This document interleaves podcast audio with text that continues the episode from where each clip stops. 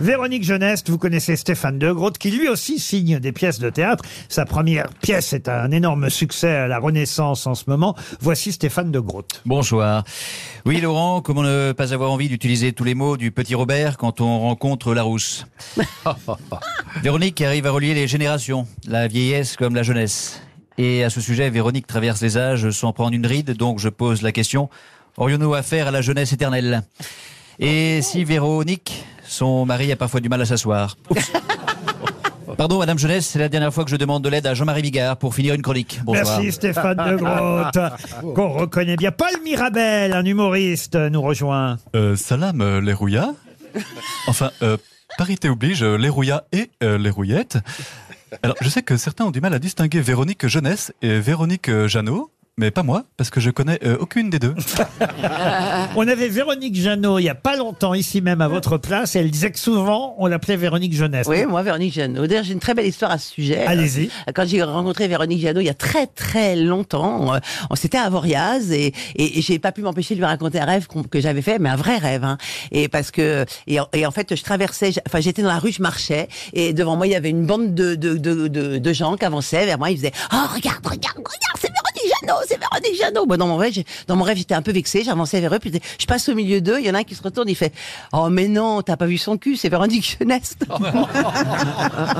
Alors c'est vrai qu'il ne regarde pas votre arrière-train, mais il vous observe depuis un moment. Euh, Je parle de Monsieur Haas qui se dit mais cette fille c'est Julie Lescaut Euh, parce que ah c'est ça que vous êtes en train de vous dire. Ben, tout à fait, moi je suis un grand fan de Julie Lescaut. Bah, évidemment. Alors, puisque Julie Lescaut est de retour aujourd'hui euh, sur RTL, le ministre de l'Intérieur, Gérald Darmanin, avait envie évidemment de s'entretenir avec vous. Bonjour, Madame Jeunesse.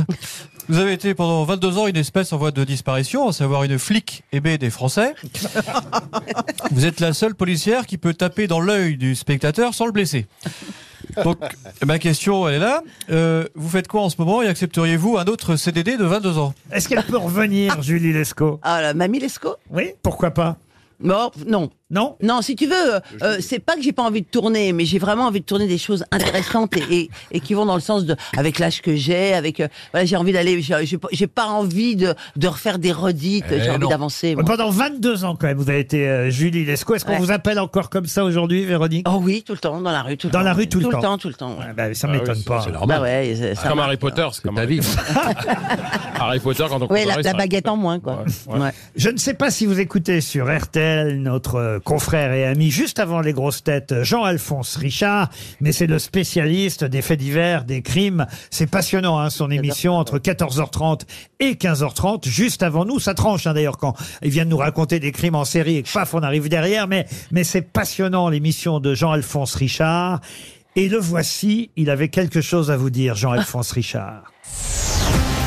Jean-Alphonse Richard sur RTL. Et l'heure du crime. Bonjour. Je vais vous raconter l'histoire sordide du commissaire qui, après 22 ans de service, est devenu un tueur sanguinaire. Non, je ne parle pas du célèbre tueur du grêlé, mais de la non moins célèbre Véronique Jeunesse, qui, quand elle a arrêté de jouer Julie Lescaut, a incarné Simone Weber dans La Bonne Dame de Nancy. Avec un grand écart comme ça, elle est prête pour incarner Jean-Claude Van Damme.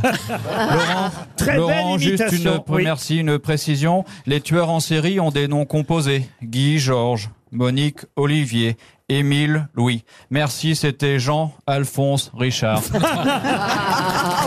L'imitation est très bonne. Bravo, Marc-Antoine peut applaudir. Bravo